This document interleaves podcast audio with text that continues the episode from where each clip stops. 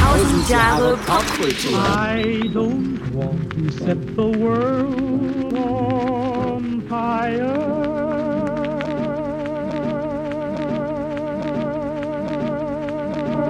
Herzlich willkommen zu Tausend Jahre Pop Kultur.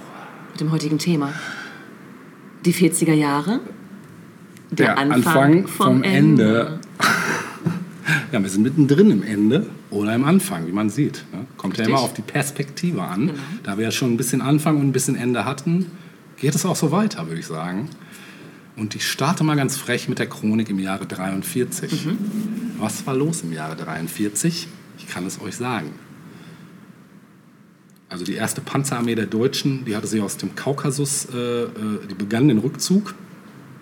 Und im äh, Januar ähm, kapitulierte dann auch Generalfeldmarschall Friedrich Paulus im Südkessel von Stalingrad. Das waren zwar gute Nachrichten, aber wenige Wochen später hatte der NS-Propagandaminister Goebbels dann in seiner Berliner Sportpalastrede den totalen Krieg proklamiert. Da war also klar, okay, Alles oder nichts. alles oder nichts, genau, Sekt oder Selters. Für die Deutschen war es eine Niederlage. Barfuß oder Lackschuh. Schakelu. Ja, für die Deutschen war eine Niederlage immer noch undenkbar. Und am selben Tag wurde dann in München Hans und Sophie Scholl verhaftet, zwei Widerstandskämpfer, die beim Verteilen von Flugblättern aufgegriffen worden waren. Und die wurden am 22. Februar hingerichtet. Anfang Februar kapitulierte dann auch die 6. Deutsche Armee im Nordkessel Stalingrads. Etwa 90.000 deutsche Soldaten gerieten in sowjetische Gefangenschaft. Und der Zweite Weltkrieg war endlich an einem Wendepunkt angekommen. Der Widerstand wurde an allen Fronten stärker. Selbst die Juden des Warschauer Ghettos versuchten sich verzweifelt zur Wehr zu setzen. Vom 19. April bis zum 16. Ma- Mai dauerte ihr Aufstand, der von den Deutschen unter dem Befehl von Jürgen Stroop niedergeschlagen wurde. Die große Warschauer Synagoge wurde gesprengt und der Abtransport etwa einer halben Million Juden in die Konzentrationslager hatte begonnen. In New York erschien erstmals Der kleine Prinz von Antoine de Saint-Exupéry. Exupéry? Exupéry? Eine Erzählung, die nachhaltig die Herzen der Menschen in der ganzen Welt eroberte. Kurze Eckdaten. Am 7. Januar stirbt der Erfinder Nikola Tesla in New York. Am 4. Februar gibt es die Uraufführung des Theaterstücks Der gute Mensch von Szechuan von Bertolt Brecht. Und am 20. Februar die Uraufführung der Oper Die Kluge von Karl Orff. Am 22. Februar, ähm, ja, da werden Sophie und Hans Scholl äh, hingerichtet. Am 16. April ähm, wird dann per Zufall LSD 25 durch Albert Hoffmann entdeckt. Genau. Die beliebtesten Vornamen des Jahres 43 sind bei den Mädchen Karin, Elke, Ingrid, Renate, Monika, Helga, Gisela, Ursula, heißt meine Mutter, Erika, Bärbel, Hannelore, Brigitte und Heike. Und bei Heike den kam Männern. da schon auf, ne? Ja, ja. Und bei den Männern gibt es dann Peter, Hans, Klaus, Uwe, Jürgen, Wolfgang, Dieter, Horst, Bernd, Rolf, Manfred, Werner, Günther, Heinz. Also Ja, alles so die hatte ich mir auch notiert und Ah. ähm, es war für Karin und Peter ein Debüt als Spitzenreiter der deutschen Vornamensliste. Ehrlich? Ja, ha. Guck mal, das hätte ich gar nicht gedacht. Karin und Peter. ehrlich. äh, ich habe noch was zum Thema, äh, zum Namen Adolf rausgefunden. Ja, Ja, erzähl. denn äh, ich habe mich gefragt, okay, wie ist eigentlich so die, die Kurve der Namensverteilung des Namens Adolf eigentlich? Ne? Da wird es auch sicherlich äh, Bezüge zur, ähm, zum. Alltag geben. so. Und äh, ja, also es ist schon so, dass seit Anfang des 20. Jahrhunderts die Häufigkeit der Vornamensvergabe des Namens Adolf abnahm. Ja. Einen Aufschwung gab es dann ab 1933. Der dauerte bis 1942. Und ähm, danach brach die Verwendung des Namens wohl auch in Korrelation zur Beliebtheit Adolf Hitlers selbst stark ein. Mhm, zu Recht, Und ja. äh, ja, seit Anfang der 50er Jahre wurde der Vorname Adolf im deutschsprachigen Raum nur noch selten vergeben. Mhm. Heute, heute wird er doch noch vergeben, aber etwa nur 15 Mal jährlich in Ah. Deutschland. Krass. Das ist ja ein recht niedriger Durchschnitt. Ja. Gut, dann übernehme ich mal zum Thema Haushalt. Ja, das bisschen. Ähm, genau. Also ganz kurz zum Massenmedium schlechthin. Das Radio hatte sich nun endgültig durchgesetzt. Ne? Vor allem auch deshalb, weil es wenig elektrischen Strom brauchte. Und Mhm. dieses Thema elektrischer Strom wird sich nochmal durch den gesamten Haushalt ziehen. Ja. Ähm, nämlich unter anderem auch beim Thema Kühlschränke. Denn die gab es zwar schon, aber für Privathaushalte in Europa waren sie eben durch die wirklich sehr hohen Stromkosten noch viel zu teuer. Anders wiederum in den USA und Kuba. Dort ähm, gehörten ab 1935 Kühlschränke zur Standardausrüstung in Haushalten. Oh, Tja, ja. Cool. Die Strompreise in Europa sanken erst so richtig ab etwa 1950. Und von da an nahm dann eben auch die Technisierung des Haushaltes natürlich rasant Fahrt auf. Ähm, denn da gab es dann mehr Kraftwerke und viel leistungsfähigere Stromnetze. Ähm, wodurch dann eben auch mehr Betriebe und Haushalte Strom abnehmen konnten. Ja, wie hat man denn gekocht eigentlich? Äh, was man gekocht hat, haben wir ja schon mitbekommen beim letzten Mal. Aber worauf hat man gekocht? Ähm, Jedenfalls nicht auf dem le- elektrischen Herd, denn Nee. der war nämlich aufgrund der hohen Stromkosten immer noch unerschwinglich. Induktionszeran. Ja, genau. Mikrowelle. ähm, was ich aber auch lustig fand, nicht nur waren es die Stro hohen Stromkosten, Stromkosten, die hohen Stromkosten, die das verhinderten mit dem elektrischen Herd. Nein, diese unsichtbare Wärmeerzeugung war noch extrem ungewohnt für die Menschen. Die Annahme war verbreitet, dass Speisen dadurch elektrisch schmecken würden. Aha, krass. Darf man keinen Okay. Querdenker erzählen, der wird Nee. sofort auf Ideen kommen. Sofort der Aluhut auf. Das schmeckt so elektrisch. Bitte was? Sofort der Aluhut auf. Genau, genau. Nein, es wurde gekocht mit der sogenannten Küchenhexe bzw. dem Stangenherd oder Stangenofen. Ja. Je nachdem, wo man so wohnt in der Republik, wird es anders bezeichnet. Mhm. Ähm, dieser diente dem Kochen und dem Beheizen der Wohnung. Und du kennst das Ding, das wird heute auch noch gerne so als Deko mal benutzt. Ne? Mhm. Also es ist halt wie so ein Möbelstück, müsste man fast sagen, ähm, äh, aus Gusseisen mit einer gusseisernen Platte. Diese Platte hat mehrere runde Öffnungen, die von Herdringen verschlossen sind. Diese Herdringe kann man rausnehmen und einen Topf draufstellen, der passgenau ist. Und unten wird eben befeuert. Ne? Mit äh, Holz damals ja auch in der Regel. Und das Feuer berührte dadurch quasi äh, den Boden der Töpfe direkt. Was natürlich auch dazu führte, dass der Topfboden häufig oder eigentlich immer rußbeschmutzt war. Es gab in der Regel auch einen integrierten Backofen. Meine Oma hatte sowas noch. Das war toll. Geil. Ja. Wenn man das dann so öffnete und das, die Ja. Holzscheite da so rein war. Gemütlich. Tick, tick, tick. Ja, ja, das war total aufregend. Ähm, äh, typisch war auch die umlaufende Stange. Vielleicht hast du das so ein bisschen vor Augen. Da konnte Ja. man dann nämlich die Küchentücher zum Trocknen drüber Stimmt, hängen. Man konnte auch äh, da drüber was hängen, also eine Art Leine und konnte dann da auch nochmal Sachen drüber hängen. Wäsche teilweise auch und so. Ne? Ja, es gab auch eine einfachere Version, die sogenannte Brennhexe, also nicht die Küchenhexe, sondern die Brennhexe oder die Kochhexe. Das war insgesamt ein bisschen kompakter und kleiner, war aus Eisenblech, also nicht aus Gusseisen. Und ähm, wurde häufig benutzt, vor allem auch nach dem Krieg in Flüchtlingslagern und überfüllten Wohngebäuden. Ja, und geheizt wurde eben auch natürlich häufig über diese Küchenhexe, äh, also den Kohleofen oder den Herd. Fertig. Cool. Ja, dann kommen wir doch mal zu einem Musical. Yay. Zu vielleicht dem Musical schlechthin aus dem Jahre 41, was ich auch vorhin schon, oder nee, war beim letzten Mal in der Chronik habe ich es erwähnt. Genau. In der letzten Chronik, wo es um das Jahr 41 ging, nämlich um das Musical Hell the Poppin.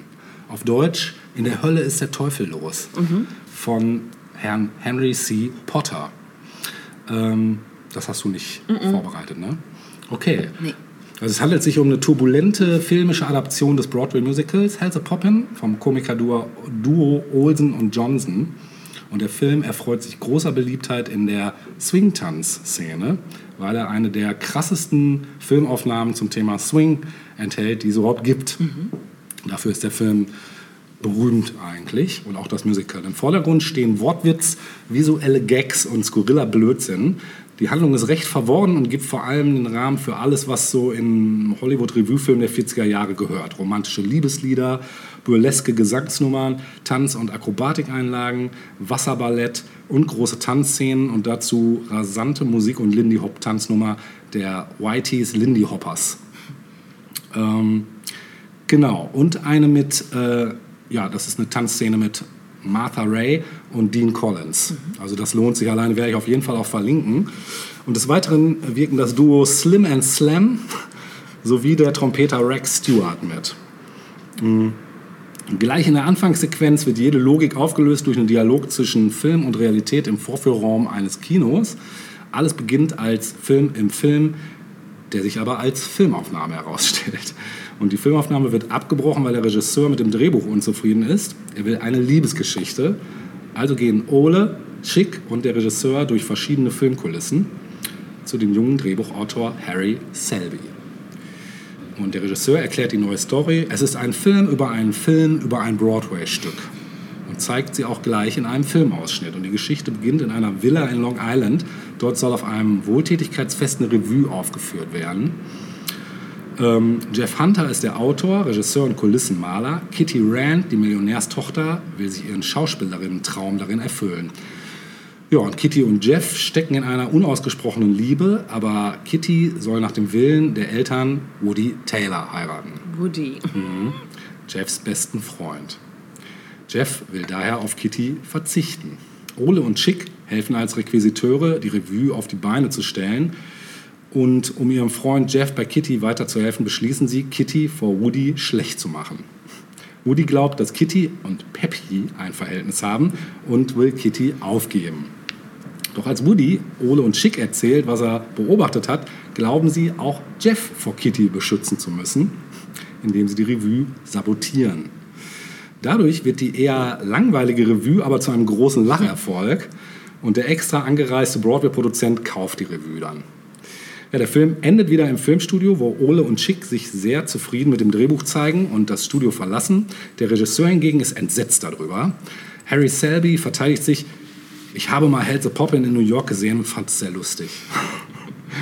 Ja, das Musical lief am Broadway äh, vom 22. September 38 bis zum 17. Dezember 41 und war mit 1404 Aufführungen eine der erfolgreichsten Produktionen der damaligen Zeit. Das Buch stammte von Ole Olsen und Chick Johnson und wurde während der Laufzeit ständig mit aktuellen Bezügen ergänzt. Musik und Texte lieferten Sammy Fain und Charles Tobias. Oder Tobias. Das Lied Pickfoot Pete von Gene DePaul und Don Ray wurde 43 für den Oscar in der Kategorie Bester Song nominiert und dabei Hell's a Poppin zugeordnet. In Wahrheit kam er dort aber gar nicht vor, sondern stammte aus dem Abbott und Costello Film Keep 'em Flying von 1941. Ja, das wurde überwiegend mit positiven Kritiken bedacht, das Stück. Ähm, Im Heine Filmlexikon, da stand im Jahre 69 optische und sprachliche Gags, jede Menge Karlauer, eine Bombe für Freunde des höheren Blödsinns. Und der evangelische Filmbeobachter war weniger begeistert. Parodie auf den Versuch, ein Broadway-Erfolgsstück durch einen Film zu parodieren. Unterhaltsam für diejenigen, die gelegentlich einmal nicht mehr als eine reine Lachbombe sehen wollen. Die Zeitschrift Cin- Cinema schrieb, es sei ein rasant alberner Film im Film. Diese parodistische filmische Turbulenz ist eine Art Kentucky Fried Movie der 40er. Mit spritziger Lindy Hop-Einlage, die den Tanzfilm von heute ganz alt aussehen lässt, das kann man wohl sagen. Ja, und Marie Anderson hält in kino-zeit.de den Film für solide und sorgfältig gestaltet. Für sie ist das Werk ein lebendiges, anschauliches Relikt aus der Zeit der großen Bühnenshows mit ihrer prächtigen Nostalgie, die sich in einen dichten Klamauk entlädt, der heute allerdings eher wehmütig als witzig wirkt, nichtsdestotrotz aber zum Dauerschmunzeln einlädt. Ja, bei Rotten Tomatoes ist, äh, ist die Publikumsbewertung zu 86 Prozent positiv. Das ist schon gar nicht so schlecht. Und ja, natürlich jetzt ein Stück, nämlich das Titelstück Hell's a Poppin'. Viel Spaß damit.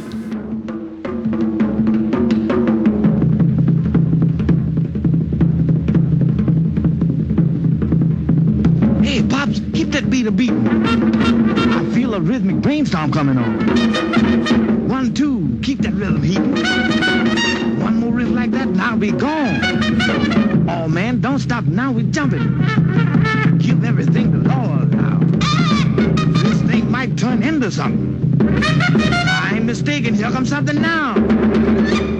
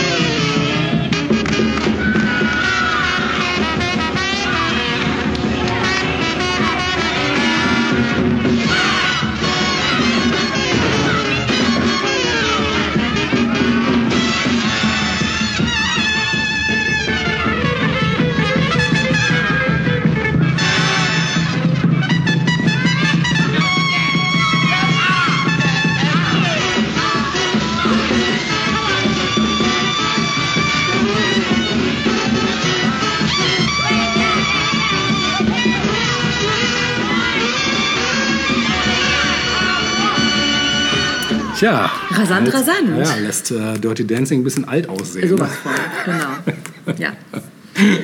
Okay. Ja. Sehr schön. Widmen wir uns nochmal dem Thema Literatur. Literature, yes. Ich habe einen Roman rausgesucht, der in Deutschland irgendwie nicht ganz so verbreitet oder bekannt ist wie in seinem Homeland, the US of A. es geht um den Roman A Tree Grows in Brooklyn. Oh, Äh, sagt ihr das was? irgendwie ganz, Ganz entfernt dunkel, vielleicht? Mhm. aber ich kann es gerade nicht Ich weiß jetzt gar nicht, wie der deutsche Titel ist. Vermutlich ein Es Baum wächst ein. Baum in Brooklyn von Betty Smith. Okay. Ist auch so ein Allerweltsname, ne? Betty Smith. Patty Smith. ja, stimmt nicht. Betty Smith hat diesen Roman 1943 geschrieben. Und es ist ein semi-autobiografischer Roman. Und die Hauptfigur in diesem Roman ist äh, die junge Francie Nolan, gemeinsam mit ihrer Familie. Die Handlung spielt in den ersten zwei Jahrzehnten des 20. Jahrhunderts. Und zwar in Williamsburg, Brooklyn. Daher eben auch A Tree Grows in Brooklyn. Ähm, es beginnt mit Francie, die elf Jahre alt ist und äh, eben mit ihren Eltern und dem jüngeren Bruder Neely in, in, ärmlichen Verhältnissen lebt. Ähm, die Familie sind Einwanderer, beide Eltern arbeiten und es ist insgesamt eine schwierige, entbehrungsreiche Zeit für die Familie. Beide Eltern arbeiten, aber trotzdem ist das Geld irgendwie immer knapp und man muss gucken, wo man am Ende bleibt. Ähm, Francie hat ein eher schwieriges Verhältnis zur eigenen Mutter, ähm, die durch die Lebensumstände ein bisschen hart geworden ist in ihrer Art zu sein. Das Verhältnis zum Vater ist aber sehr gut. Sie sind einander auch sehr ähnlich. Also beide sind künstlerisch interessiert, träumen gerne. Ja. Ähm, Francis Vater möchte, dass Francie eine bessere Schule besucht und gibt, ähm, um das eben hinzubekommen, eine andere Adresse an, um auf diese Schule gehen zu können und nicht auf eine Schule im Arbeiterviertel. Ähm, Wer äh, treuer Hörer oder treue Hörerin ist, der weiß, dass als wir über Beverly Hills 90210 gesprochen haben, auch Andre Zucker Zuckerman die Adresse ihrer Oma angegeben hat, ähm, um eben auf die West Beverly High gehen zu können. Stimmt. Als Tochter einer nicht so wohlhabenden Familie. Naja, ähm, jedenfalls, ähm, so nett der Vater auch ist, hat er aber ein Alkoholproblem. Und ähm, das prägt diesen Alltag eben auch immer wieder.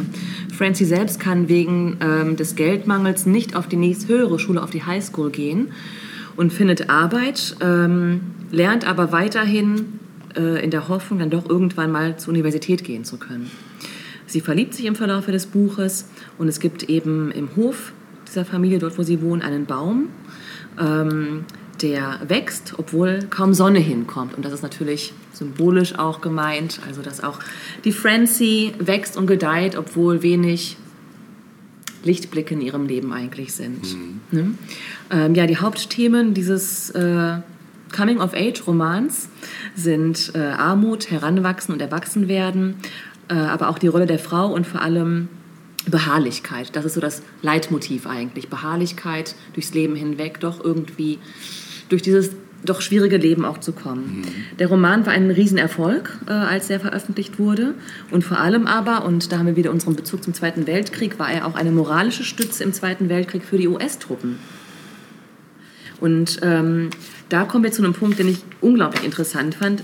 Interessanter noch als den Roman selbst, nämlich.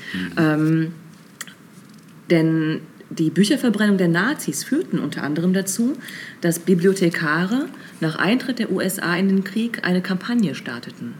Sie sammelten 20 Millionen gebundener Bücher als Spenden und schickten sie den Truppen in Übersee. Ah, krass. Ähm, 1943 übernahmen dann die Kriegs Kriegsabteilung und das Verlagswesen diese Aufgabe ähm, und gründeten das Council on Books in Wartime. Insgesamt wurden 120 Millionen kleine, leichte Taschenbücher produziert, die Soldaten in ihrer Tasche und in ihren Rucksäcken tragen konnten. Ähm, das waren spezielle Armee-Editionen. Und eines der Bücher, das eben quasi nach Übersee geschickt wurde, war A Tree Grows in Brooklyn. Ähm, es gab viele Soldaten, die Betty Smith daraufhin geschrieben haben. Sie bekam jährlich 1500 Zuschriften allein von Soldaten. Und ich habe hier mal ein Zitat ähm, rausgesucht, das bis heute überliefert ist. Da schrieb ein Soldat, ich kann die emotionale Reaktion nicht erklären, die in diesem meinem toten Herzen stattgefunden hat. Eine Welle der Zuversicht überkam mich und ich fühle, dass ein Bursche schließlich doch eine Außenseiterchance in diesem Leben hat. Ja, es gab viele ähnliche Briefe mit einem ähnlichen Tenor, denn der Roman gab den jungen Männern neue Hoffnung. Mhm.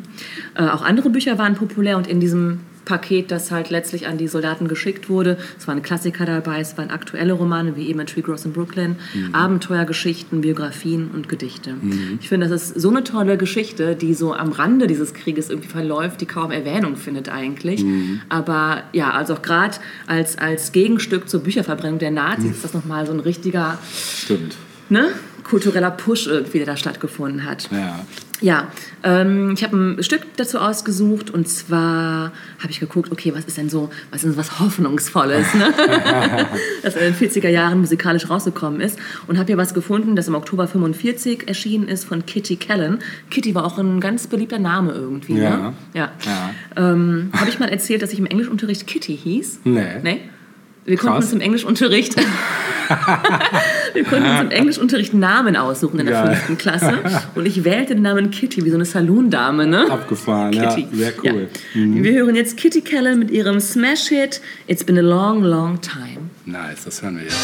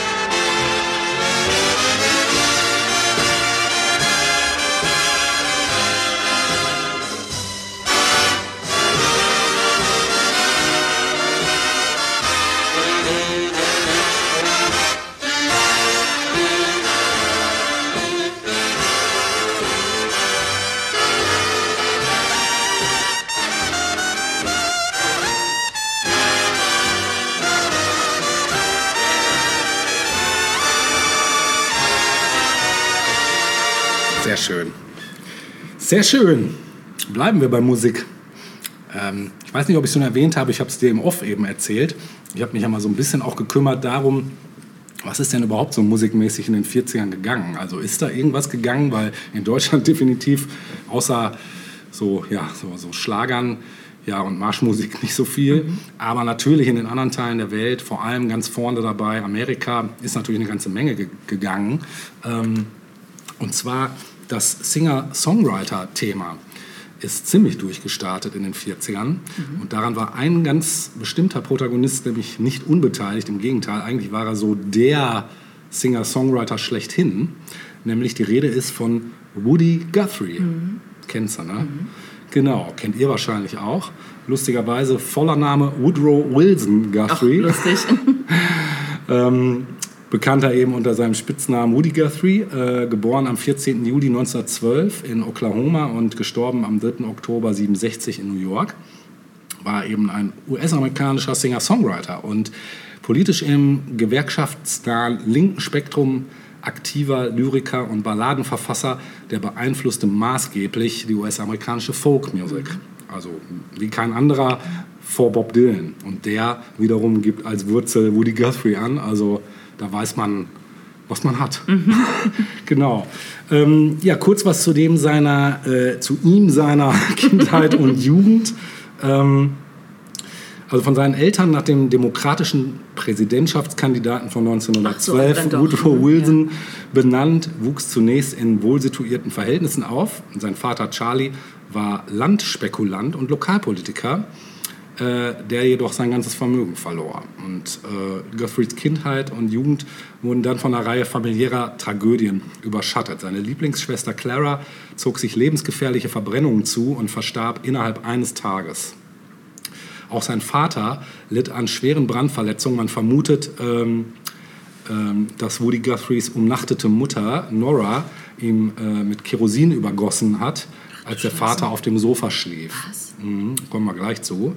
Er musste sich dann in Pflege begeben, während seine Mutter in eine Klinik eingewiesen wurde, weil sie sich schon länger merkwürdig verhielt. Und zwar litt die an einer damals noch kaum bekannten erblichen Nervenkrankheit namens Chorea Huntington. Ja, Schon mal gehört? ich. Vom Namen. Mhm. die zu psychischen wie auch motorischen Störungen führt und bis heute nicht heilbar ist. Bei seinem letzten Besuch im Krankenhaus erkannte sie ihren Sohn nicht wieder. Und die Folgen der Krankheit bestimmen das ganze Leben der Guthries, denn Mitte der 30, äh, Mitte, mit Mitte 30 hat er eben selbst äh, die Symptome entwickelt und schließlich auch an der Erkrankung gestorben ist. Genau. Ja, Guthrie zog dann mit 17 nach Pampa, Texas, zu seinem Vater, wo er sich mit kleinen Jobs durchschlug und äh, Anstrengungen unternahm, die Highschool zu beenden. Er heiratete die Schwester seines Freundes Matt Jennings, mit äh, dem er seine erste Band gegründet hatte. 1937 trampte er zum ersten Mal nach Kalifornien zu einer Tante, die in Turlock wohnte und meinte, er könnte dort Arbeit finden. Als ihm das dann nicht gelang, kehrte er für kurze Zeit nach Pampa zurück, wo seine Frau ihr zweites Kind erwartete, um dann wiederum nach Los Angeles zu gehen.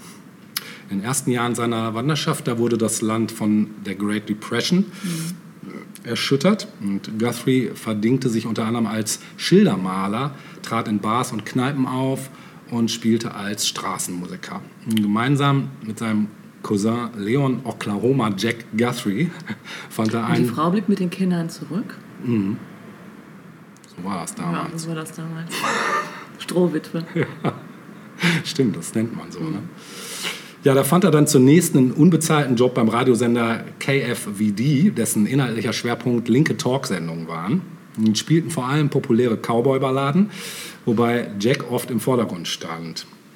Er überließ den Sendeplatz aber bald einer gemeinsamen Bekannten namens Maxine Chrisman. Die Woody and Lefty Lou Show war folkorientierter und sozialkritischer und wurde bald sehr populär, vor allem unter den einfachen Menschen und denen wie Guthrie und Chrisman aus dem Great Plains zugewanderten, die vor der ökologischen Katastrophe der Dust Bowl geflohen waren. In den 30er Jahren wurden Teile der USA von einer jahrelangen Dürreperiode Haben wir ja auch schon mal gehabt, Genau. äh, als wir ähm, die Früchte des Zorns besprochen haben. Erinnerst Richtig, du dich? genau, Ne? genau. Das war eine 30er-Episode, ne? oder? Nee, ich glaube, das war. Ach, das war Monumente, ne? War es Monumente oder. Äh, Wir haben es auf jeden Ah, Du ja. hast es auf jeden Fall Genau. gemacht, genau. Ja, Guthrie machte das, machte das Schicksal dieser als Okies bezeichneten Flüchtlinge zum Thema seiner Dust Bowl Ballads, die er 1940 aufnahm, nachdem er nach New York gegangen war. Und diese Lieder brachten ihn den Titel eines Dust Bowl Balladier ein und zählen zu den erfolgreichsten seiner 3001 Songs. Das ist schon, Oder eins. Ja, die nicht zu vergessen, den einen, genau. Anfang 1940 kam Guthrie dann nach New York und machte mit dem Musikforscher Alan Lomax erste Tonaufnahmen für die Library of Congress. Außerdem spielte er für das Plattenlabel RCA Victor seine Dust Bowl Ballads ein. Er nahm dafür Songs auf, die er bereits in seiner Zeit in Los Angeles geschrieben hatte und schrieb zusätzlich einen Song namens Tom Joad mit Bezug auf John Steinbecks Roman Früchte des Zorns, der sich ebenfalls mit dem Thema beschäftigte.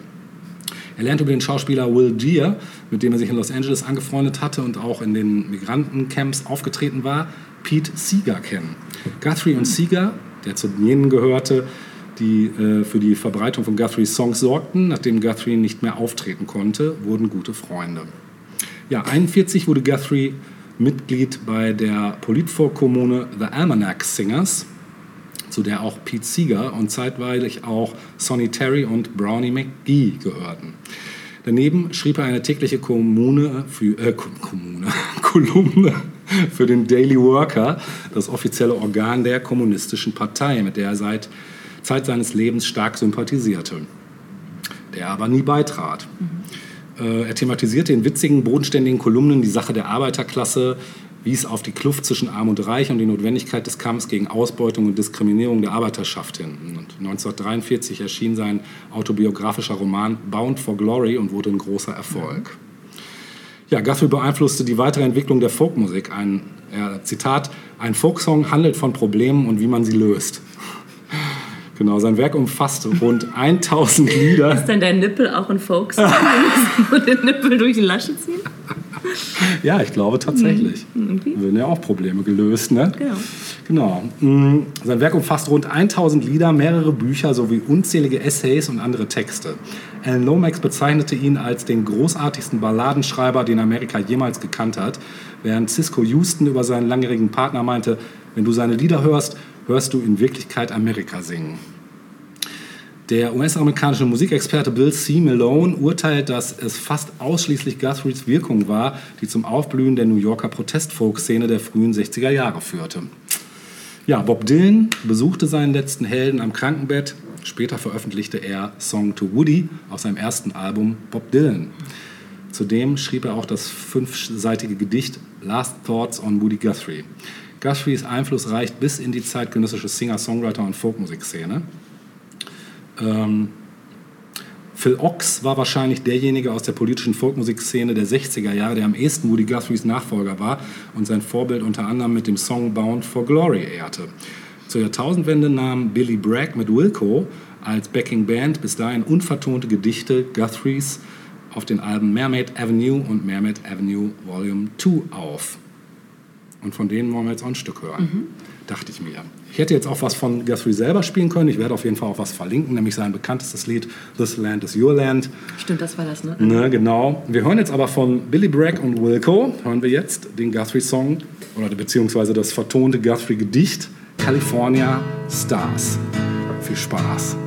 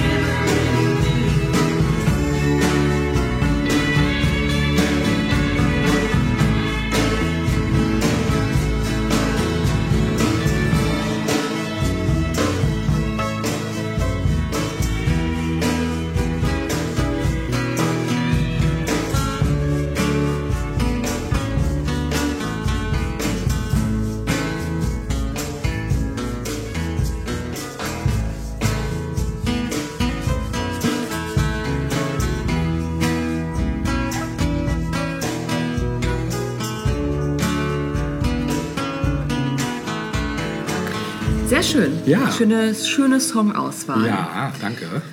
Bitte, bitte, bitte. Wir kommen jetzt ein bisschen zu einem Kontrastprogramm. Wir widmen uns dem nächsten Musical. Nachdem du ja schon eins vorgestellt hast, Mhm. Ja. kommt jetzt das nächste. Ja. Und vielleicht, vielleicht kannst du mitreden. I'm G-Span. Ja, es soll gehen um Meet Me in St. Louis. No. No? No. No? No. What? What? Das ist ja komisch. Auf Deutsch triff mich in St. Louis. Äh, ich gar- weiß gar nicht, wie es auf Deutsch heißt. Wiedersehen in St. Louis vielleicht? I don't know. Keine Ahnung. Sorry, but I don't know. Ja, Meet Me in St. Louis. Das muss jetzt reichen. Ist aber doch ein bisschen Als weit. Titel, bitte? Was? Um dich da zu treffen, wäre jetzt ein bisschen Also, weit. nee, nein, ja, das wäre zu weit, ja. Nein, das Ganze spielt 19 oder ist 1944 gedreht worden. Ja. Und zwar von Vincent Minnelli als Regisseur. Für die Musik äh, zeigten sich verantwortlich Roger Edens, George Stoll und Conrad Salinger. Ausstattung. Letzter sagt mir was. Bitte was? Letzter sagt mir was. Ja? Ja. Salinger, irgendwas klingelt da. ja, aber es gibt ja auch den J.D. Salinger, vielleicht meinst du den? Stimmt, den Genau. auch. Äh, Ausstattung, und das ist äh, bei diesem Film unglaublich wichtig. Ähm, die Ausstattung war von Lemuel Ayers und das Make-up wurde gemacht von Dottie Ponedell. Und das ist insofern wichtig, weil sie die erste Frau, als erste Frau, als Visagistin beim Film gearbeitet hat. Ach, krass. Und ähm, als Hauptrolle haben wir Judy Garland. Oh. Tatsächlich. Wir haben sie also zum zweiten Mal im Programm unseres Podcasts nach äh, Der Zauberer von Oz Ja. natürlich. Ne? Hat auch einiges gemacht. Bitte? Auch Mhm, einiges- absolut. Ja. Und Judy Garland ähm, hat dann auch ähm, Dottie Ponedel quasi als ihre Hausvisagistin äh, auch für künftige Filme immer wieder gebucht. Cool. Ja. Außerdem im Film, ähm, achso, Judy Garland spielt die Hauptrolle als Esther Smith. Ja. Dann haben wir noch Margaret O'Brien, Mary Esther, Leon Ames und noch einige andere. Ähm, der Film beginnt im Sommer 1903. Dort spielt dieser Film in diesem Jahr. Und zwar ein Jahr vor der Weltausstellung in St. Louis. Im Vordergrund steht die Familie Smith. Ähm, Familie Smith gehört der oberen Mittelschicht an und besteht aus Vater Smith, Mutter Smith, vier Töchtern Smith und einem Sohn. Auch Will ein Smith. auch ein Smith. ja, Esther, die zweitälteste Tochter, also Judy Garland, ist verliebt in den Nachbarn John Truitt. Aber so sehr teenagerhaft, also sie ähm, sieht ihn und schwärmt ihn von der Ferne aus an. Rose ist die älteste Tochter und hofft, als wir quasi in diesen Film einsteigen, am ersten Tag, hofft auf einen telefonischen Heiratsantrag von Warren Sheffield, der sich nämlich gerade nicht äh, in der Stadt befindet und alle sind ganz aufgeregt.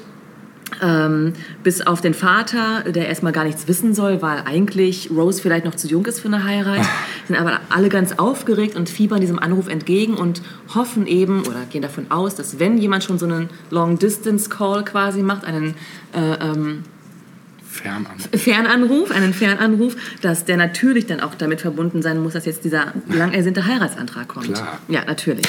Ähm, gut, ich verrate nicht so viel, zu viel, wenn ich sage, es kommt nicht zum Heiratsantrag während dieses Telefonats. Das äh, gestaltet sich ein bisschen peinlich für Rose und ähm, bringt aber auch Witz in diesen gesamten Film. Und ähm, neben Judy Garland ähm, als Esther Smith ist die jüngste Tochter der Familie, Tutti, gespielt von Margaret O'Brien, ein Kinderstar ihrer Zeit, äh, der heimliche Star des Films tatsächlich. Also Tutti als Ma oder umgekehrt Margaret O'Brien als Tutti ist unglaublich super, spielt ganz toll, sehr witzig, richtig herzallerliebst. Und äh, in ihrer Rolle als Tutti ist sie total un umtriebig. Also ähm, ja, ist irgendwie sehr, sehr ähm, naseweiß, glaube ich, heißt das. Ne? Und ähm, bekommt auch ziemlich viel ähm, ähm, Bildschirmzeit, so muss man sagen. Also sie ist wirklich, ähm, ich glaube auch bei den Credits auch relativ weit oben dann auch tatsächlich. Ja, ähm, Esther trifft John, den Nachbarsjungen, zum ersten Mal dann offiziell auf einer Party der Smiths. Aber auch dieses äh, Zusammentreffen verläuft eher holprig.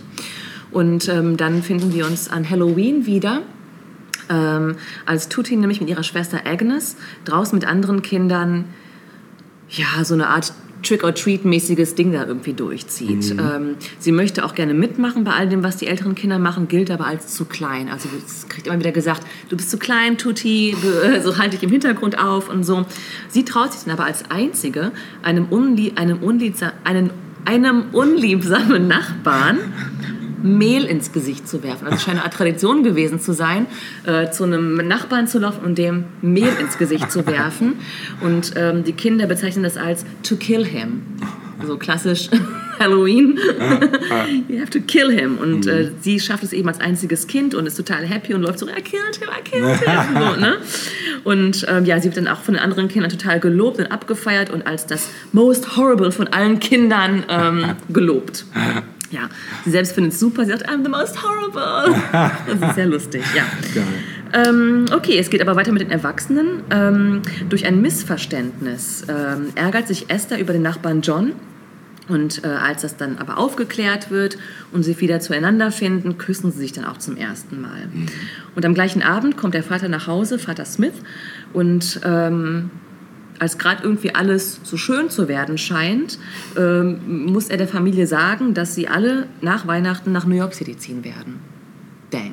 Durch seinen Beruf. Und alle sind bestürzt und ähm, es ist irgendwie ganz schrecklich. Vor allem Esther und Rose finden das ganz furchtbar, weil sie haben eben ihren Freundeskreis in St. Louis. Sie haben Pläne geschmiedet. Vor allem wollen sie aber auch ähm, die Weltausstellung im nächsten Jahr, auf die sie ja hinfiebern, auch miterleben. Der Vater sagt, ja, aber man kann ja auch aus New York City irgendwie anreisen. Das ist doch nicht das Gleiche, weil so, ne, es ist in unserer Stadt und wir müssen hier sein. Naja, Jedenfalls ähm, bleibt es erstmal bei diesen Plänen und ähm, dann folgt der Weihnachtsabend und am Weihnachtsabend findet ein Ball statt. Und ähm, auch dort kommt es wieder zu einem, zu, ein- zu einem Missverständnis. Rose Schwarm Warren, also der Typ, der den Heiratsantrag hätte machen sollen, hat eine andere Begleitung dabei. Ja. Ähm, und ähm, Rose und Esther versuchen dann, weil sie irgendwie das doof finden, dass er diese andere Begleitung auch noch von der Ostküste dabei hat, versuchen der Begleitung den Abend zu versauen, ähm, ändern, ändern aber ihren Plan, nachdem ähm, sich herausstellt, dass diese Begleitung total nett ist. Und ähm, naja, auf jeden Fall finden sich dann an diesem Abend die verschiedensten Paare und ähm, Esther und John ähm, tanzen dann auch gemeinsam und er macht ihr dann sogar einen Heiratsantrag. Aber wie wird das werden? Denn eigentlich muss sie ja nach New York City ziehen mit der Familie. Mehr verrate ich nicht. Gibt es ein Happy End oder nicht? Das ist offen. Naja. So, ähm, dieser Film ist ein Augenschmaus, eine Augenweide, muss man sagen, wirklich. Also du machst es an und das Erste, was ich dachte, war, krass, diese Farben, das ist wie, erinnerst du dich noch an Quality Street? Ja, Diese, klar. ähm, ich habe sofort Bilder im ja, Auge. das ja. ist Meet Me in St. Louis. Geil. Wirklich. Also die Kom Kostüme sind der absolute Hammer. Äh, natürlich, absolut. Also ähm, ja, es ist ganz toll anzusehen. Die Kostüme, die Ausstattung, ähm, alles ist richtig toll. Der Film wird gar nicht so sehr von der Handlung selbst getragen. Ich meine, wir hören jetzt, ist irgendwie keine tiefgreifende Handlung. Ne? Ähm, es sind eher die Jahreszeiten, die das, äh, die auch so ein bisschen die, das, das, den Verlauf vorgeben. Also wir beginnen ja ähm, ich glaube, im, im Frühjahr beginnen wir, glaube ich, oder im Sommer oder so. Und dann haben wir eben Halloween im Herbst und Weihnachten kommt. Und der Film zieht sich dann noch ins nächste Frühjahr und endet dann eben auch mit der Weltausstellung natürlich in St. Louis. Ähm, das ist ganz schön gemacht. Naja, der Film selbst war ein sofortiger Erfolg. Ne? Er vereint Musik, Komödie und ein bisschen Drama, aber insgesamt ist das alles von einer extremen Leichtigkeit getragen. Ähm, es ist äh, Metro Goldwyn Mayers ähm, erfolgreichstes Musical der 40er Jahre. Und ähm, für Vincent Minnelli, der das ganze Jahr gedreht hat, ähm, war es erst der dritte Film überhaupt, interessanterweise. Also die beiden Vorgängerfilme, die er gedreht hatte, waren ähm, auch noch in Schwarz-Weiß. Also es war das erste Mal, dass er eine richtig fette Produktion geleitet hat und dort Regie geführt hat und dann auch noch in, in Technicolor. Ne? Ähm, Interessanterweise... Er lernte dann ja Judy Garland kennen während des Drehs und ähm, die beiden kamen dann auch zusammen im Verlauf des Films oder zum Ende des Filmdrehs hin und heirateten dann 1945 und wir wissen ja, dass Liza Minnelli quasi ne, Ja, the love child sozusagen von Judy und Vincent ist. ähm, der Film selbst, bitte? Love Ja. Child. Der Film selbst wurde 1994 in die United States National Film Registry aufgenommen, Oh, als besonders, ne, als kulturell besonders wertvoll. Mhm. Ja. Ähm, mehrere Lieder aus dem Musical wurden Hits und ähm, auch für diejenigen unter euch, ähm, die Musicals vielleicht eher kritisch gegenüberstehen, denn oftmals ist ja diese Kritik da, wie unrealistisch das doch sei, dass plötzlich äh, äh, Charaktere in, in einen Song quasi Mhm. äh, übergehen aus einem Dialog und wie unrealistisch und so. Aber dieser Film schafft es tatsächlich, das als etwas sehr Natürliches darzustellen. Ah, das ist cool. Ähm, genau, also die Musiksequenzen se- werden aufgebaut. Also Mhm. überhaupt spielt Musik eine, eine Rolle. Es gibt gar nicht so viele Tanz- und, und äh, vor allem Musiksequenzen. Also es hält sich noch alles relativ im Rahmen. Mhm.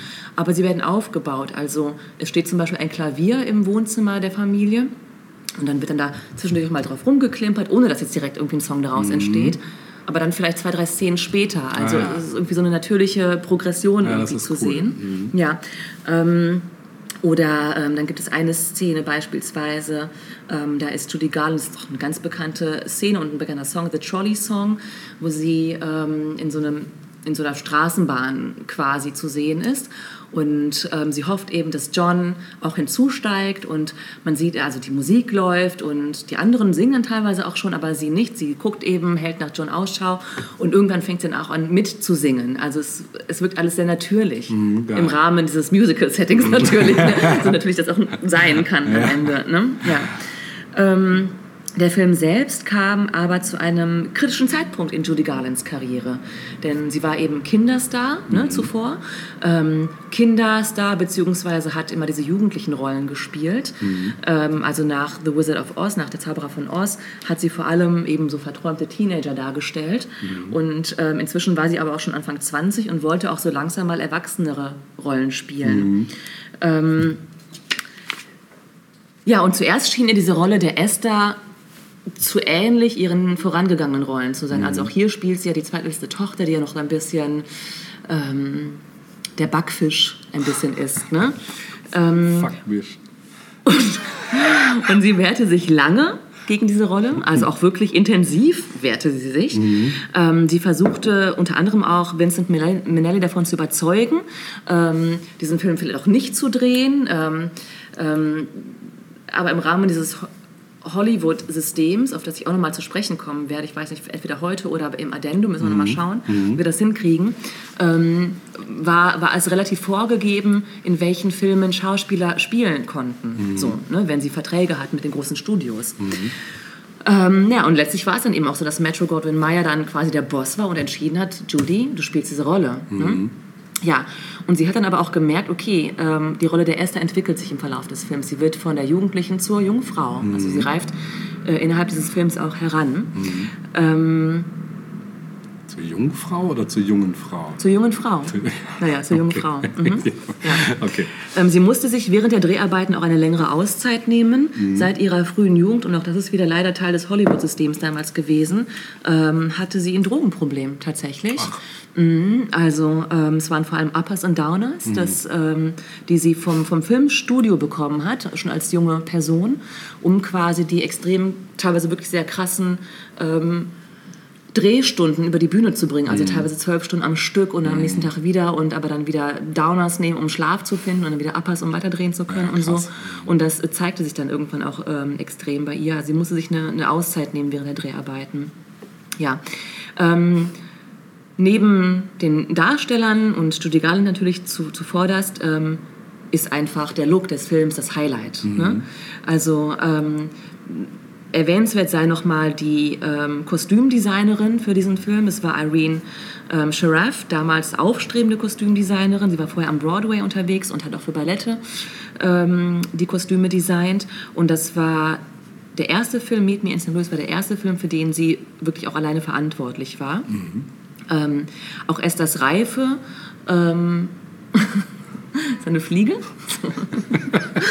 Ihr könnt das nicht sehen, aber er fuchtelt gerade so. So ein bisschen spastisch gezuckt. Ja, Ja? ein bisschen, ja.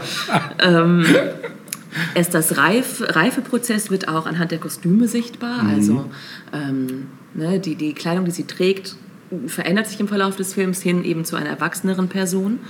Ähm, beispielsweise bekommt sie ähm, im Verlauf des Films ein Korsett angelegt, was zeitgemäß war für Anfang des Jahrhunderts. Und ähm, auch das ist so eine Art Reifeprozess für sie dann halt. Ne? Also auch die Taille wird betonter und betonter. Ne? Ähm, am Ende hat sie, trägt sie ein äh, Ballkleid aus rotem Samt. Auch das ist natürlich nochmal eine ganz andere äh, Erscheinung als das blau-weiß gestreifte Kleid, das sie ganz zu Beginn im Film trägt und so. Ja, und dieses rote Ballkleid hatte so eine kräftige Farbe durch, ähm, durch das Technicolor-System, dass der Technicolor-Berater, den es damals wohl gab, sich beschwerte, diese Farbe würde die anderen Schauspielerinnen farblich überwältigen.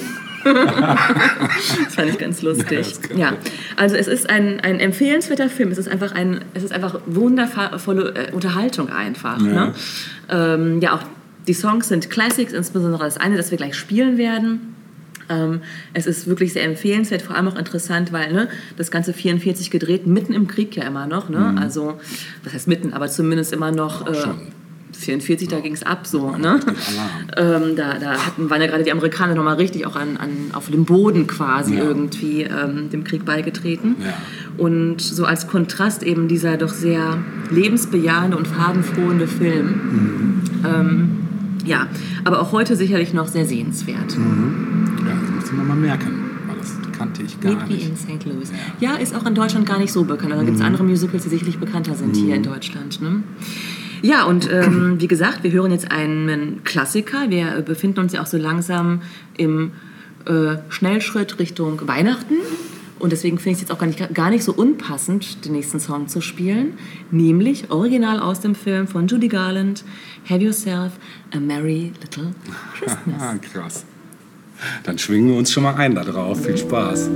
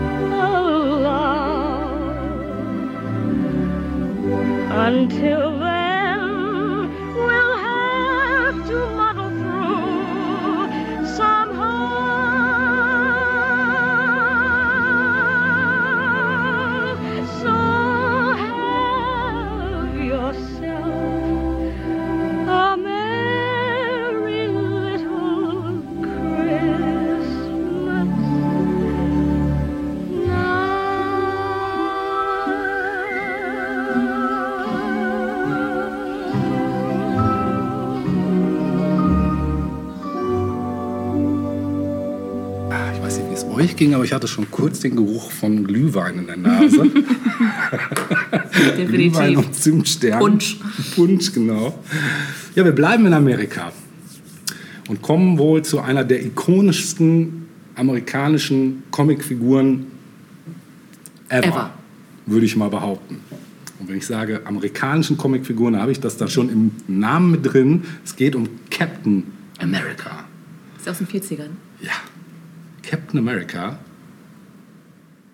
der das Kostüm in den Farben der Flagge der amerikanischen Vereinigten Staaten trägt.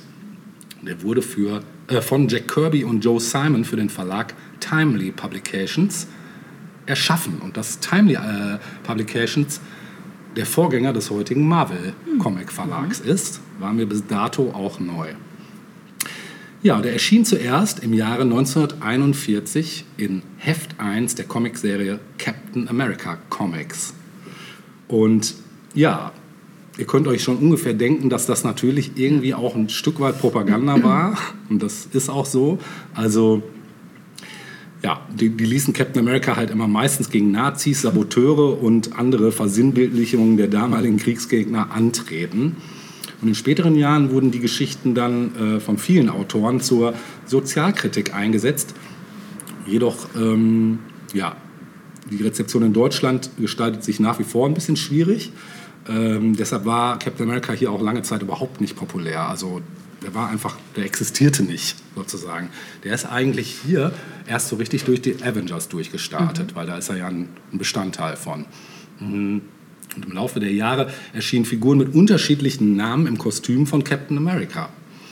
Äh, die ursprünglich bekannteste Figur trägt als alter Ego den Namen Steve Rogers. Und das ist nach wie vor so. Steve Rogers ist Captain fucking America. Das ist so sein, sein Zivilname, oder? Mhm. Genau. Mhm. Ich weiß nicht, kennst du die Geschichte? Oder? Nee. Mhm. Mhm. Also, Steve Rogers ist ja, der will ja unbedingt zum Militär und wird aber immer wieder Wie abgelehnt. weil James er so, Stewart. Ja, genau.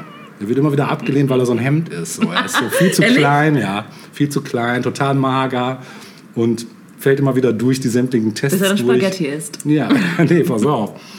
Das ist nämlich das Lustige. Also er wird dann Teil eines Forschungsprojektes äh, zum Thema des Super-Elite-Soldaten. Und dieses, ähm, er kriegt ein geheimes Serum injiziert. Das ist, die, das, ist das sogenannte Infinity Formula Serum. Und das lässt ihn dann einmal Eine tolle aufpoppen. Hautcreme oder so. Das lässt ihn einmal so richtig aufpoppen wie, wie, wie Popeye nach einer Dose Spinat. Ja. So, ne? ähm, und das soll halt gewöhnlichen Menschen zu äh, körperlicher Höchstleistung verhelfen. Und das Experiment ist ein Erfolg, doch der verantwortliche Wissenschaftler, äh, der wird von einem Spion der Nazis getötet. Weshalb Steve am Ende der einzige Supersoldat bleibt. Ähm, mit dem Kostüm in den Farben eben der amerikanischen Nationalflagge ausgestattet, wird er dann zu Captain America und kämpft als solcher für sein Land gegen die Kriegsgegner sowie deren Spione und Saboteure. Und neben seinem Kostüm trägt Captain America ein Schild, der sowohl zur Verteidigung als auch als Wurfwaffe eingesetzt werden kann.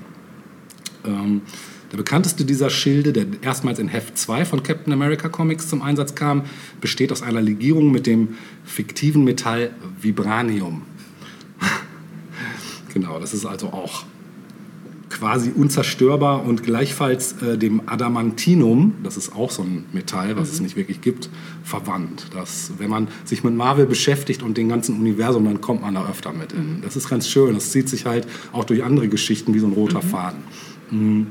Zum Beispiel Wolverine, sagt dir vielleicht ja, was. ja. Der hat ja einen Exo, äh, nicht ein Exoskelett, sondern ein Endoskelett, was ihm nachträglich eingepflanzt wird aus Adamantinum. Das ist also das andere krasse Metall.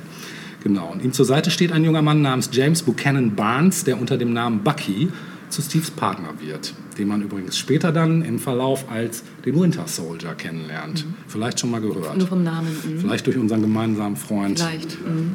genau. Ja, den anderen. Genau, den anderen. den anderen. Ja, der erste Partner ähm, eben von Captain America, besser bekannt ähm, als Bucky, hat seinen ersten Auftritt in Captain America Comics Nummer One auch ebenso schon. Ja, und nach Kriegsende mh, wurde der da viele Jahre für tot gehalten, jedoch kehrte er kürzlich als Cyborg-Attentäter mit dem Namen Winter Soldier zurück und trägt infolge des Todes von Steve Rogers nunmehr selbst das Kostüm von Captain America.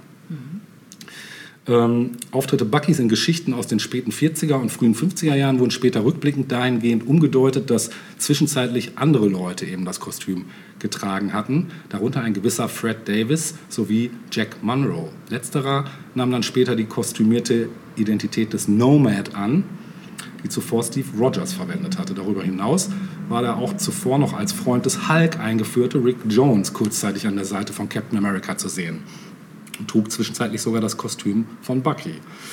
In der Folgezeit war Rick neben Auftritten in den Hulk-Serien auch Partner verschiedener Marvel-Helden mit, mit dem Namen Captain Marvel. Das ist auch eine Figur, die jetzt gerade in der letzten Zeit wieder äh, nach oben gespült wird. Das sind allerdings alles so Figuren, wenn man sich da mal so ein bisschen mit beschäftigt, die Vergangenheitsgeschichten sind schon recht verwirrend und man merkt, dass teilweise unterschiedliche Autoren an denselben Figuren geschrieben haben, sodass das manchmal Nicht ganz so passt? Ja, das ist also, ne, man kann, man muss gucken, klar, wenn man bei einzelnen Autoren bleibt, die äh, und die Geschichten verfolgt, dann hat man schon eine durchlaufende Rahmenhandlung. Wenn man aber schwenkt zwischen verschiedenen, dann kann das schon ein bisschen verwirrend sein. Ne? Ja, der, der Erzfeind von Captain America ist Red Skull, der seinen ersten Auftritt auch in Cap- Captain America Comics Number One hatte. Ursprünglich handelt es sich bei dem um einen Amerikaner namens George Maxon, der mit dem Dritten Reich kollaborierte und eine Maske in Form eines roten Totenschädels trug. Jedoch ignorierten spätere Geschichten die Identität als George, George Maxon und machten aus dem Red Skull eben einen Agenten der Nationalsozialisten. Und das ist, glaube ich, auch bei, im Verlauf der Avengers-Folgen der Fall. Ja, es ist durch und durch ein Pro, äh, propagandischer, äh, propagandistischer, also eben politischer Comic gewesen, mh, im Zweiten Weltkrieg zum Beispiel. Mh, zwar gab es mit den Figuren Mr. America und The Shield aus den Verladen Detective Comics, heute übrigens DC. Ne, daher kommt der Name, genau. Bereits seit 1938 bzw. 1940 Superhelden in Kostümen, die auf der Flagge der Vereinigten Staaten basieren. Doch gilt Captain America heute weiterhin als Prototyp des patriotischen amerikanischen Helden und seine Posen weisen häufig Ähnlichkeit mit Uncle Sam auf. Von seinen Erfindern, Joe Simon und Jack Kirby, die beide jüdischen Glaubens waren, wurde das Aussehen des Kostümträgers Steve Rogers als kräftiger, gut aussehender, blonder Amerikaner bewusst als Gegenentwurf zum arischen Idealbild der Nationalsozialisten eingesetzt. Entsprechend dem zur Zeit des Zweiten Weltkriegs vorherrschenden Zeitgeist wurden die Kriegsgegner Gegner genau wie in den übrigen Comic des Timely Verlags häufig mit abwertenden Merkmalen dargestellt. Die Japaner verkamen zu rassistischen Karikaturen, während Soldaten der deutschen Wehrmacht durch übertriebene Akzente und tollpatschiges Verhalten lächerlich gemacht wurden. Und die Gesichtszüge Adolf Hitler wurden ähnlich entstellt dargestellt wie die eines Kriminellen. Ist ja auch nicht so weit hergeholt. Captain America, äh, am häufigsten wiederkehrende Gegner waren dann bereits zu jener Zeit ein Agent eben der Nazis ähm, und der hatte diesen roten Totenschädel, genau. Genau wie im Falle der übrigen Superhelden des Verlages zeichneten sich auch die Abenteuer von Captain America zu der Zeit so als überaus brutales Vorgehen gegen die damaligen Kriegsgegner aus, was ebenfalls dem Zeitgeist entsprach. Und andererseits wurde davon abgesehen, das deutsche Volk in seiner Gesamtheit zu verurteilen. Ja, dass die Captain America Comics in Deutschland nie besonderen Erfolg äh, verzeichnen konnten, liegt vermutlich daran begründet, dass das, der amerikanische Patriotismus in Deutschland eher auf Unverständnis stößt. Auch werden die kritischen Anklänge vieler Autoren durch deutsche Leser oft nicht als solche wahrgenommen. Und dann war es noch vielen Comicverlagen zu heikeln, einen Helden zu vermarkten, der gegen die Nationalsozialisten kämpft. Und in der auch hierzulande bei RTL ausgestrahlten Fernsehserie über Captain America ist sein Gegner im Zweiten Weltkrieg Red Skull.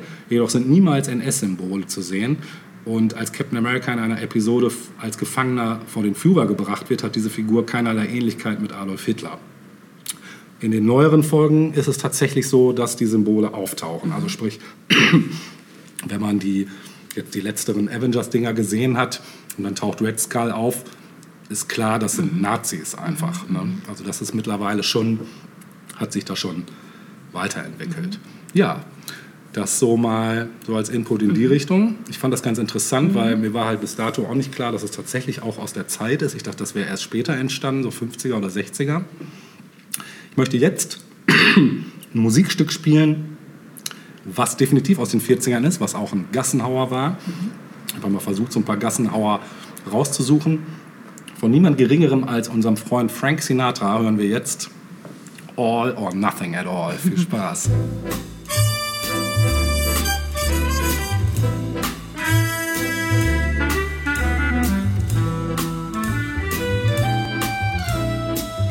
all or nothing at all.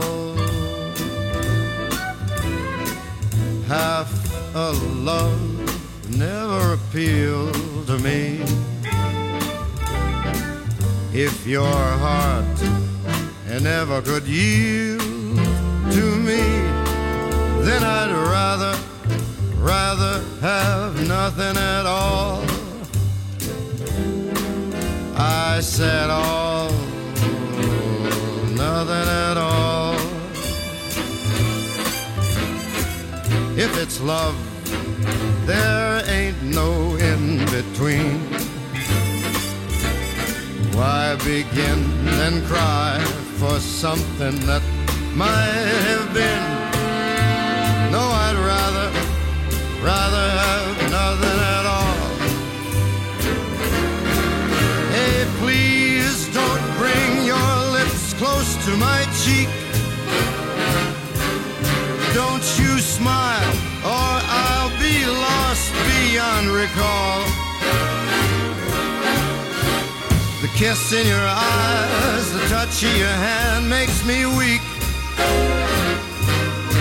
In my heart, it may grow very dizzy and fall.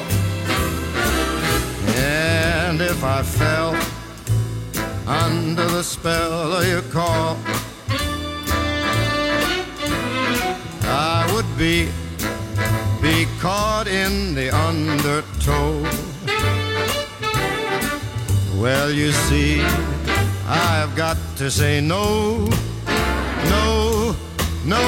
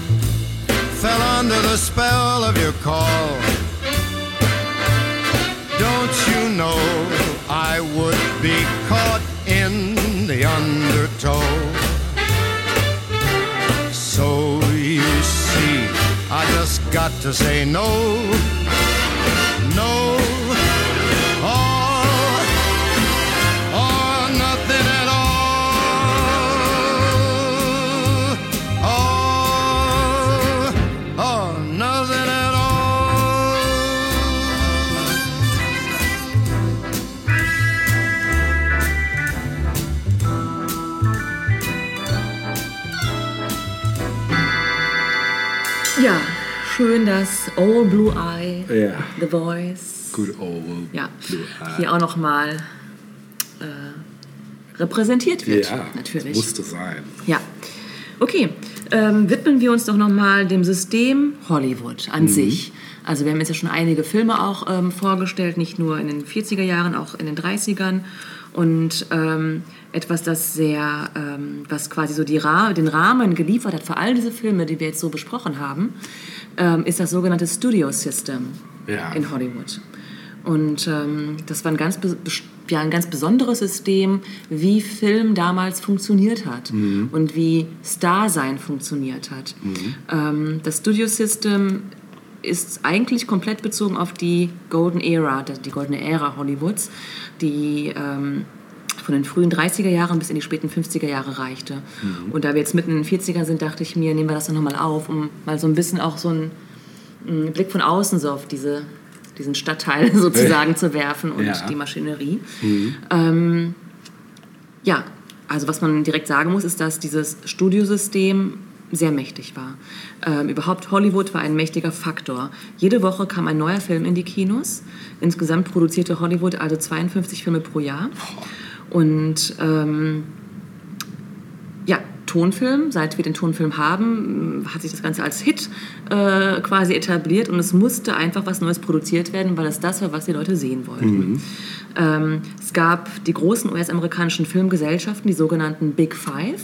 Das waren Paramount Pictures, Metro Goldwyn Mayer, Warner Brothers Entertainment, Ja. 20th Century Fox und eine Firma, die die kleinste von all diesen fünf, die heute eigentlich in Vergessenheit geraten ist, die RKO Pictures, also RKO Pictures.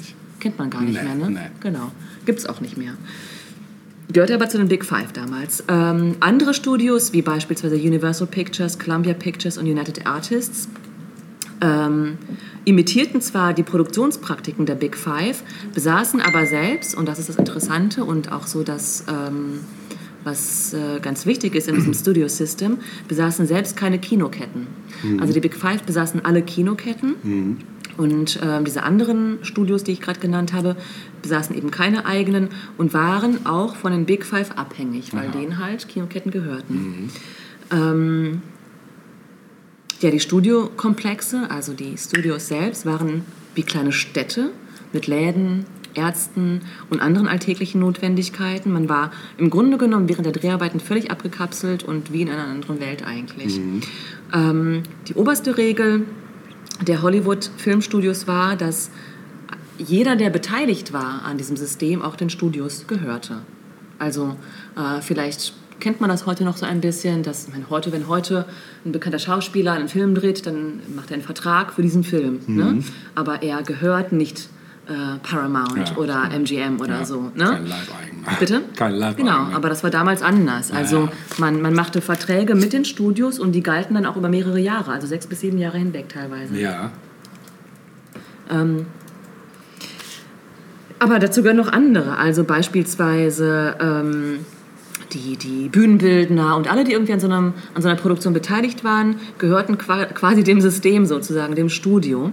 Ähm, und die Stars waren praktisch Firmeneigentum und wurden auch dementsprechend behandelt. Ähm, Stars waren das wertvollste Kapital der Studios, natürlich. Ne? Ähm, in den 30er Jahren kam es dann aber zur ersten ja, zu, zur ersten Kritik, und zwar seitens der Bühnenbildner. Das waren die einzigen erst einmal, die sich darüber empörten und sich auch gewerkschaftlich organisierten. Ähm, inzwischen war dieses ganze System so groß angewachsen, dass 90 Millionen Amerikaner pro Woche, 90 Millionen Amerikaner pro Woche ins Kino gingen. Boah. Kannst du dir vorstellen, was das für einen Profit für die Studios brachte? unglaublich. Ne? Ja. Ja, 1945 kam es dann zu einem ersten großen Streik der Bühnenarbeiter. 1946 gab es auch einen weiteren Streik durch Maler und Tischler, die dem System angehörten. Und ähm, einen weiteren Streik der Bühnenarbeiter hat es auch bisher nicht gegeben. Also der hat auch vieles ausgelöst Krass. tatsächlich. Ja. Hätte ich Ähm, gar nicht gedacht. zum, es gab ja mal vor ein paar Jahren einen Streik der Drehbuchautoren und Autorinnen, falls du dich erinnerst. Ja, Der ich ist habe gar nicht so lange her. ich hab noch irgendwas klingelt. Mhm.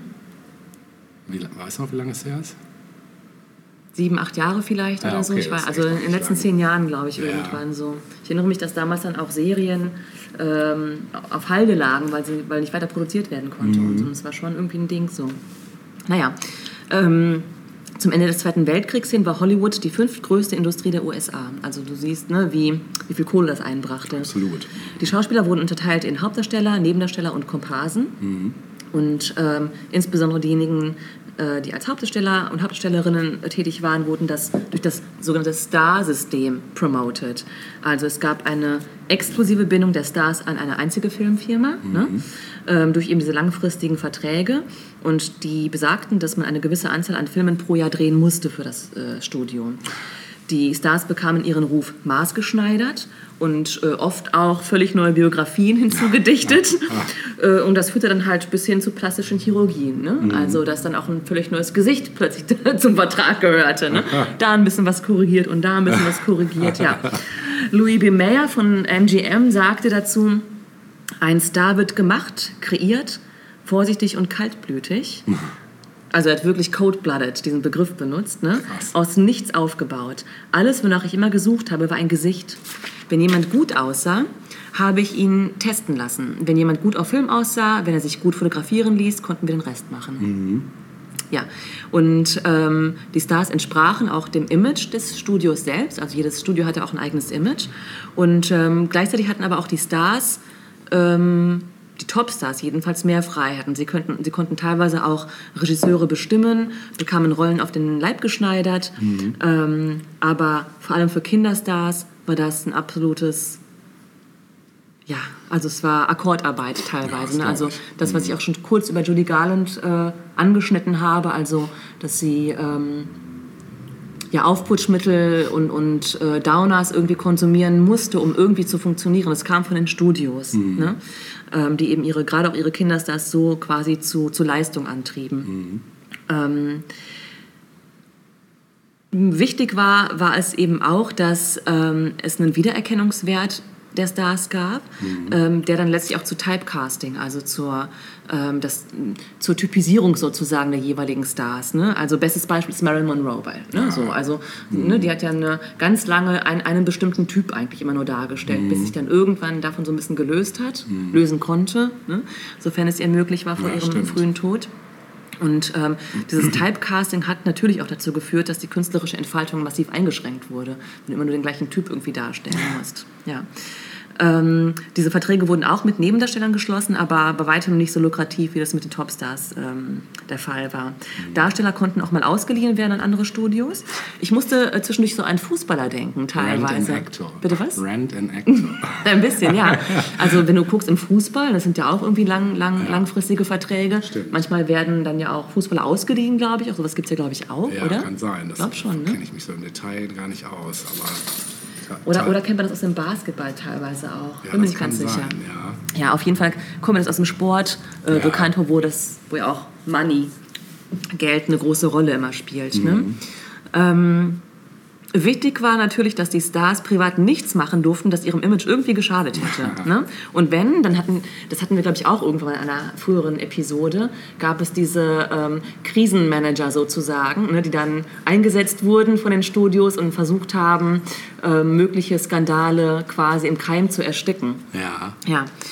Ähm, interessant finde ich auch, dass Kinos, die nicht den Big Five gehörten, denn davon gab es ja auch welche, ähm, die aber Filme der Big Five zeigen wollten, ähm, die mussten sogenanntes Block-Booking umsetzen. Ja. Also Block, ne, eine Art Block und Ja. Booking, also das Buchen, ein, ein, ein, eine Blockbuchung sozusagen Ah, okay. umsetzen.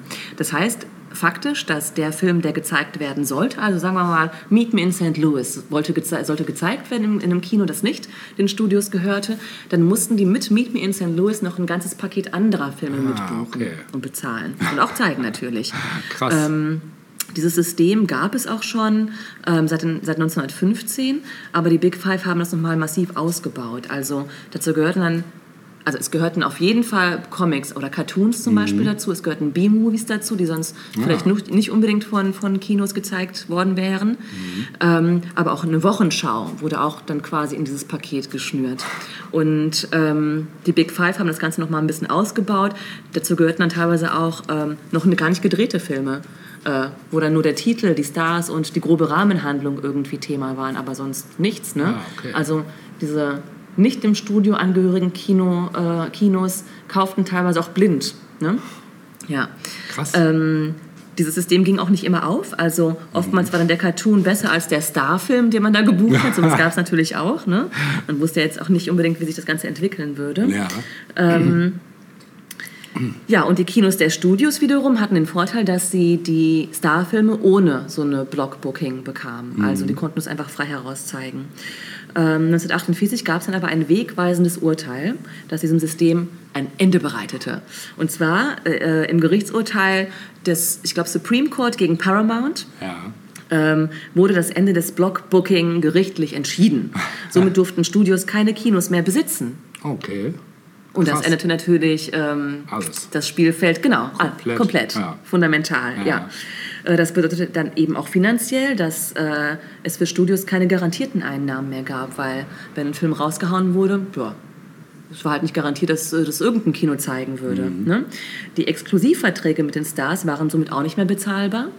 Also du siehst, das gesamte System begann irgendwie ineinander zu fallen. Bröseln, ja. Ja, und die Folge war dann unter anderem, dass viele Stars dann auch Richtung Fernsehen abdrifteten und sich dort irgendwie eine neue äh, Karriere aufbauten.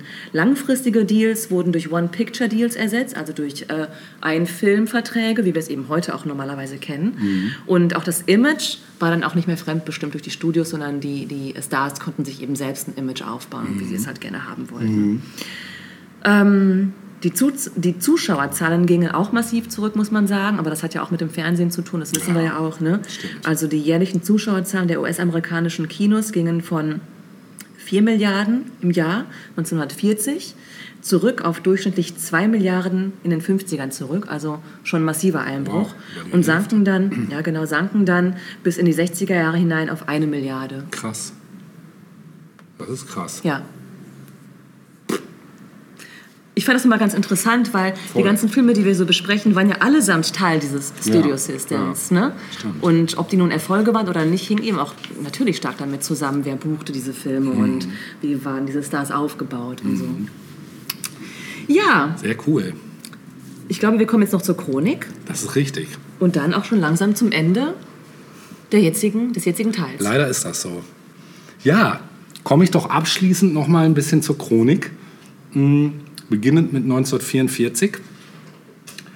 Ja, da erreichte der, erreichte der Zweite Weltkrieg endgültig seine Endphase, äh, wenngleich er noch nicht gänzlich ausgefochten war. Die Heiterkeit, die durch die Ur Uraufführung des Films Die Feuerzangenbowle verbreitet wurde, konnte ja kaum mehr von dem kriegerischen Alltag ablenken.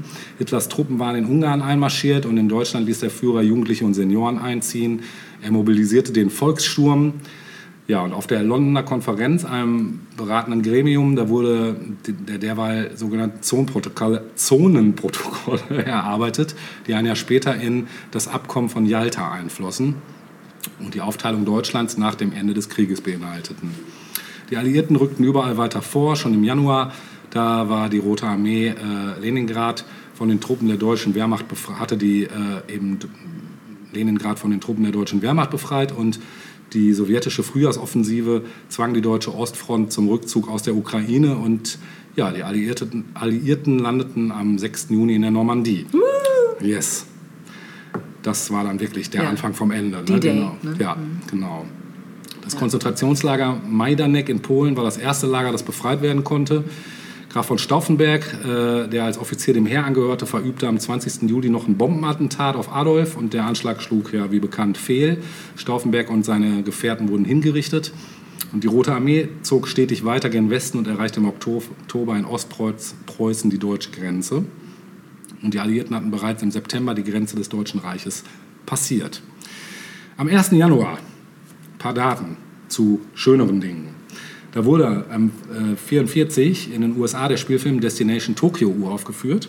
Am 28. Januar wurde in Berlin die Feuerzangenbowle mit Heinz Rühmann uraufgeführt. Und am 6. September wurde in den USA das Film Noir Meisterwerk Frau ohne Gewissen uraufgeführt. Am 17. Dezember, da konnte der Mediziner Oswald Avery nachweisen, dass nicht die Proteine Träger der genetischen Information waren, sondern die DNA. Das war auch schon 44. Krass, ne? Wusste ich auch nicht.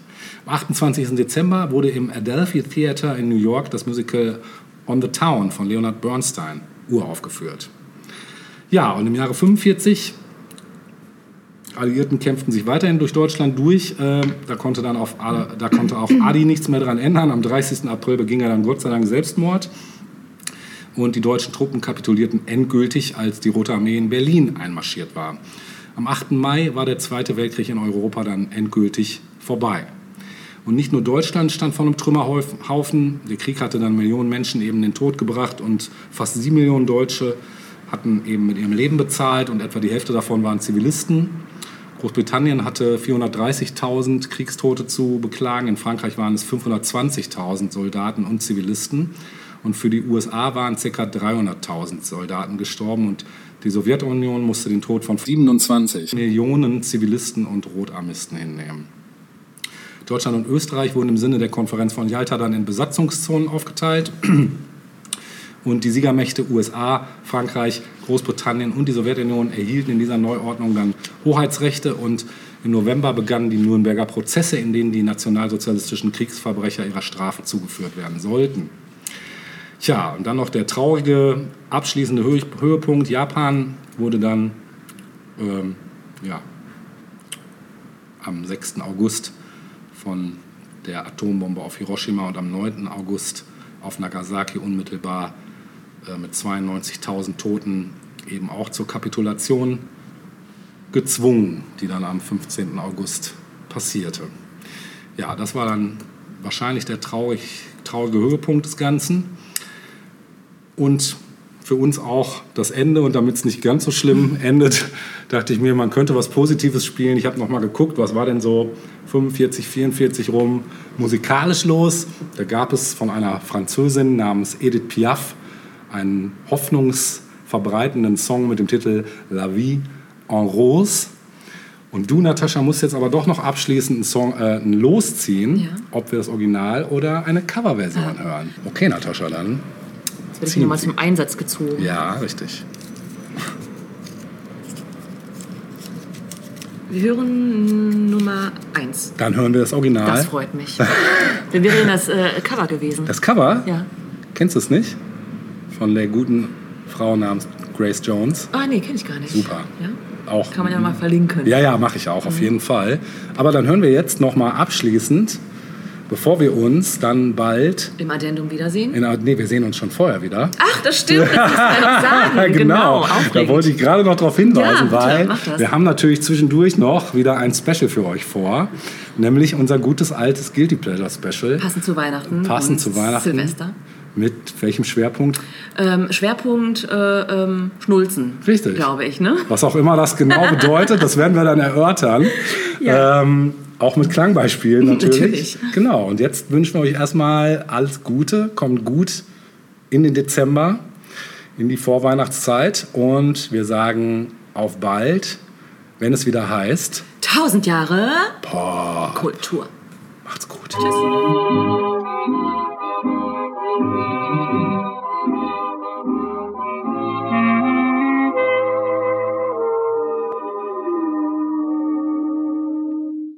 yeux qui font baisser les miens, un rire qui se perd sur sa bouche. Voilà le portrait sans retouche de l'homme auquel j'appartiens. Quand il me prend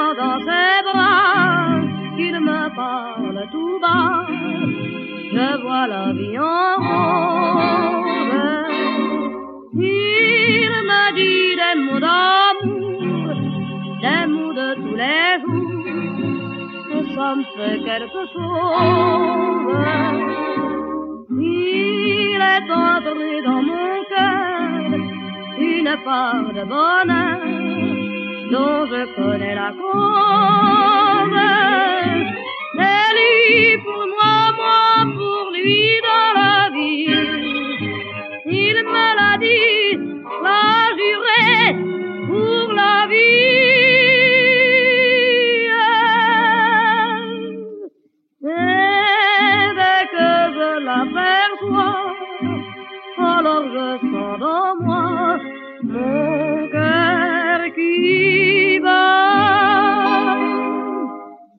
Des nuits d'amour à plus finir, un grand bonheur qui prend sa place.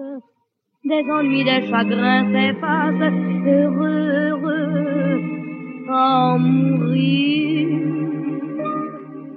Quand il me prend dans ses bras, il me parle tout bas, je vois la vie en rose. Il me dit des mots mots de tous les jours, et ça me fait quelque chose. Il est entré dans mon cœur une part de bonheur dont je connais la cause.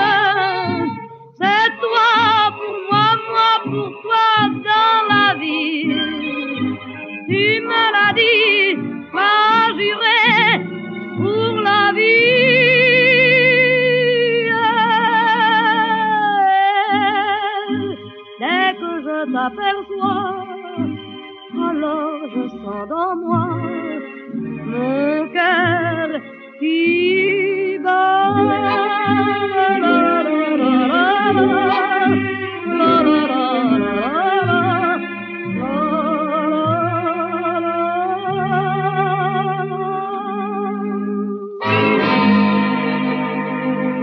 I don't want to set the world on fire.